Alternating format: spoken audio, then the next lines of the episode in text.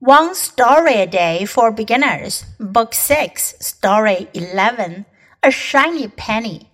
My father often tells us how life has changed over time.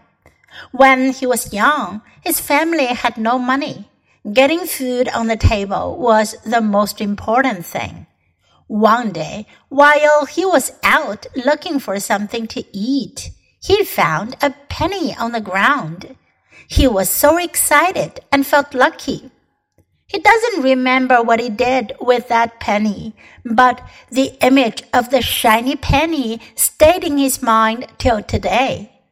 今天故事讲的是 a shiny penny, shiny 闪亮的、发光的 penny。我们上个故事学到，penny 是便士一分钱的硬币，闪光的便是闪光的硬币。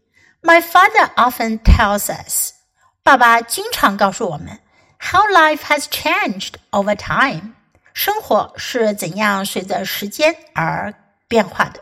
When he was young，当他小的时候，his family had no money，他的家人没有钱。Getting food on the table was the most important thing，要弄到餐桌上的食物是最重要的事。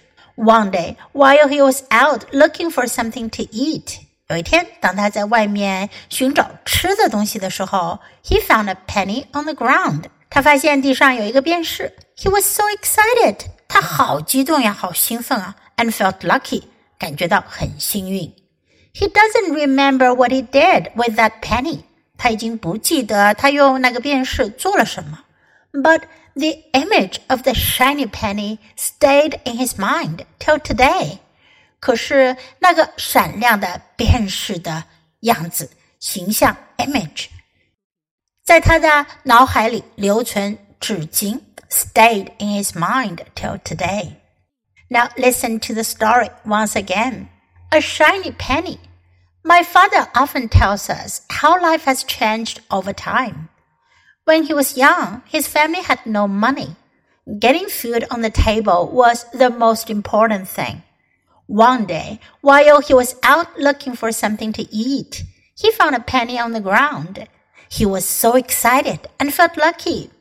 He doesn't remember what he did with that penny, but the image of the shiny penny stayed in his mind till today.